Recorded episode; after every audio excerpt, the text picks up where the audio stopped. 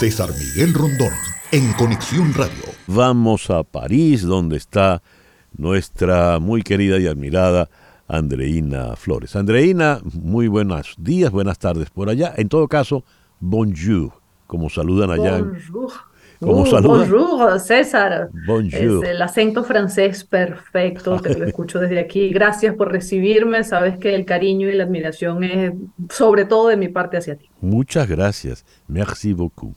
Eh, Andreina, a ver, ¿cuáles son para ti las tres noticias fundamentales en lo que va de año, cuando ya el año prácticamente está, está decidido, ¿no? Bueno, mira, en lo que va de año, pues eh, no se puede dejar de mencionar eh, la guerra en Ucrania, que en febrero de este año cumplió un año justamente, ya vamos por año y medio de guerra, pero bueno, es una guerra de la que se habla todos los días aquí en Europa y que ha afectado no solamente a Europa, sino al resto del mundo a todos los niveles. Fíjate, en, en, agosto, apenas en agosto, eh, a finales de agosto, el New York Times publicaba, citando a oficiales de las Fuerzas Armadas estadounidenses, que el número de muertos de la guerra en Ucrania estaría alrededor de los 500.000 ya. Y seguramente serán muchos más porque sabes que Rusia, por ejemplo, tiene mucha dificultad, se reserva mucho sus números de bajas, sobre todo, ¿no? Entonces seguramente las cifras reales son, mucho mayores.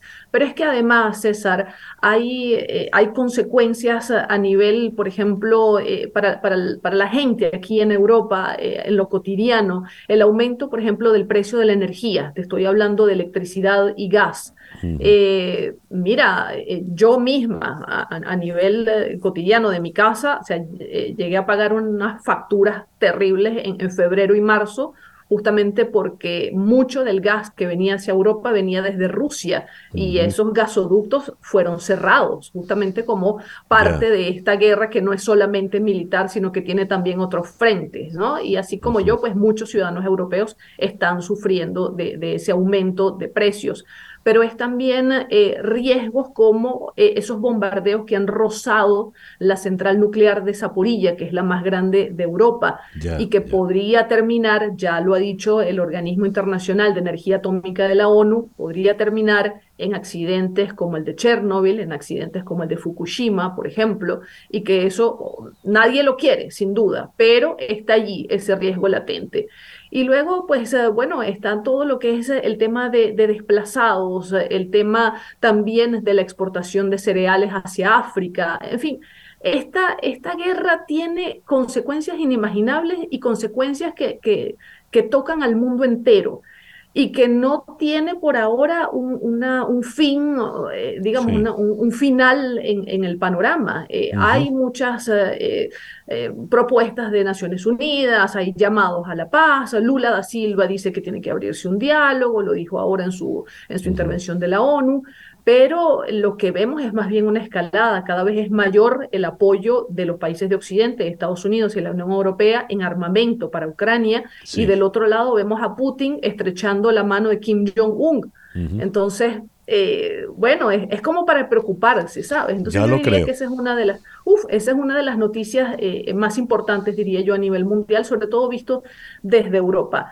Eh, la segunda noticia a la que yo quisiera eh, referirme es a la crisis migratoria del Mediterráneo. En el mes de junio, eh, yo estoy segura de que tú lo recuerdas, César, se habló de un barco que tenía 750 migrantes a bordo que sufrió un naufragio y que solamente se recuperaron 78 cadáveres y tengo entendido unas 40 personas rescatadas con vida.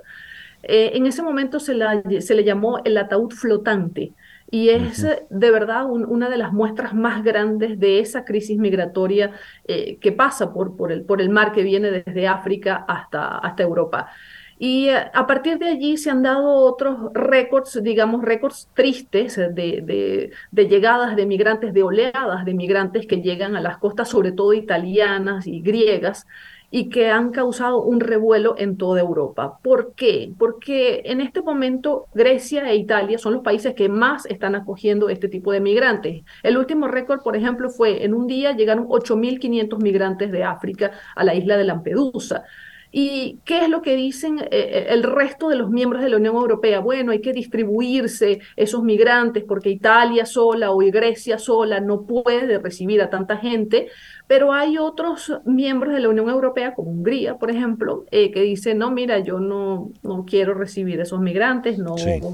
no tengo capacidad, no, no, yo prefiero, no sé, pagar o otra cosa. Entonces hay como ciertas reticencias. Francia también ha mostrado sus reticencias, ha dicho el, ministro del Interior de Francia, Darmanin, dijo hace pocos días que Francia no iba a recibir esos migrantes que llegaron de Lampedusa.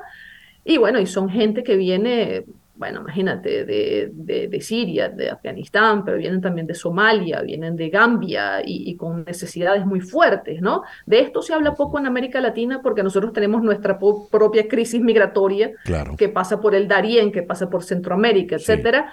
Pero es una crisis importante y es una crisis que está de verdad eh, afectando mucho al continente europeo. Y la tercera noticia a la que yo quisiera referirme también es el beso de Luis Rubiales, el, el expresidente, expresidente ahora de la Federación Española de Fútbol, ese beso que le dio a una de las jugadoras, Jenny Hermoso, el día en que ganaron la Copa del Mundo de, Fútbol Femenino. Y era, bueno, es, ese beso que, que, todo el mundo vio y que todo el mundo pues juzgó y cada quien tenía su opinión, eh, finalmente ha sido un, episodio poderoso, digamos, ¿no? Porque logró no solamente forzar la, la, renuncia de Rubiales, que al principio se disculpó y dijo que bueno, que eso había sido en el calor de, del momento, de la alegría y tal, eh, pero también fueron unas disculpas mal hechas, porque dijo, bueno, parece que eso ha ofendido a algunos, entonces como algunos se han ofendido, entonces yo me voy a disculpar. Ah, entonces por ahí la, la las disculpas no cayeron bien y finalmente tuvo que renunciar. Pero además de eso, se hizo renunciar también al vicepresidente de la Federación Española de Fútbol. Eh, hay una nueva entrenadora de la selección nacional, las condiciones han cambiado, las jugadoras siguen haciendo presión. Entonces, eh, fue un episodio fuerte, como te digo, y, y, poderoso. Hizo caer a dos grandes de la Federación Española y sigue generando cambios, César. Sí, muy, muy interesante tu, tu resumen, Andreina. Y eh, no quiero cerrar la conversación contigo porque una oyente desde Caracas, Chere Ramos Graterol, dice, bueno, ya que estás en París, pregúntale por la cena de gala en Versalles, ah. que parece que nos remonta a los tiempos de Luis XVI y María Antonieta cuando pues eh, Macron recibe pues con toda la gala del caso al rey Carlos III. Sí, esa ha sido una cena que ha recibido muchas críticas, es mm. verdad, eh, sobre todo cuando se habla de, bueno, de inflación, por ejemplo, aquí en Francia, eh, cuando se habla de precariedad, cuando, bueno, cuando hay también eh, crisis energética en, en, Reino Unido, sí es verdad que una cena con esas características cae mal, ¿no? pero bueno, pero de todos modos se hizo. Francia es un país que ama el protocolo, que ama eh, los encuentros fastuosos como ese. Y justamente ahí recibieron al, rey Carlos, a la reina Camila, también estuvo, por ejemplo, Mick Jagger, estuvo el, actor Hugh Grant, ¿no? ¿En serio? ¿En serio? Entonces, bueno, fue glamour total. Eh, pero sí, sí, sí es verdad que ha sido eh, bastante criticado. A otros, bueno, se contentan, digamos, en de, ver que, Francia sigue manteniendo un poco su esplendor, porque también es verdad que algunos franceses eh, aman eso, ese, ese lado de Francia eh, con clase. Eh, entonces, hay sentimientos compartidos con respecto a esa cena. Pero bueno, estaba, estaba previsto, se realizó, se ignoraron las críticas y, y allí estuvieron en Versalles, como dices tú, al estilo Luis XIV. Ahora comprarán Ola, ¿no?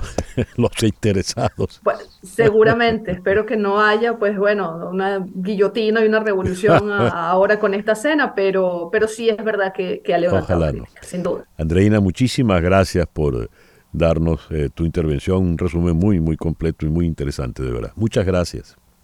No, por favor, siempre es un gustazo hablar contigo. Te mando un abrazo. Gracias.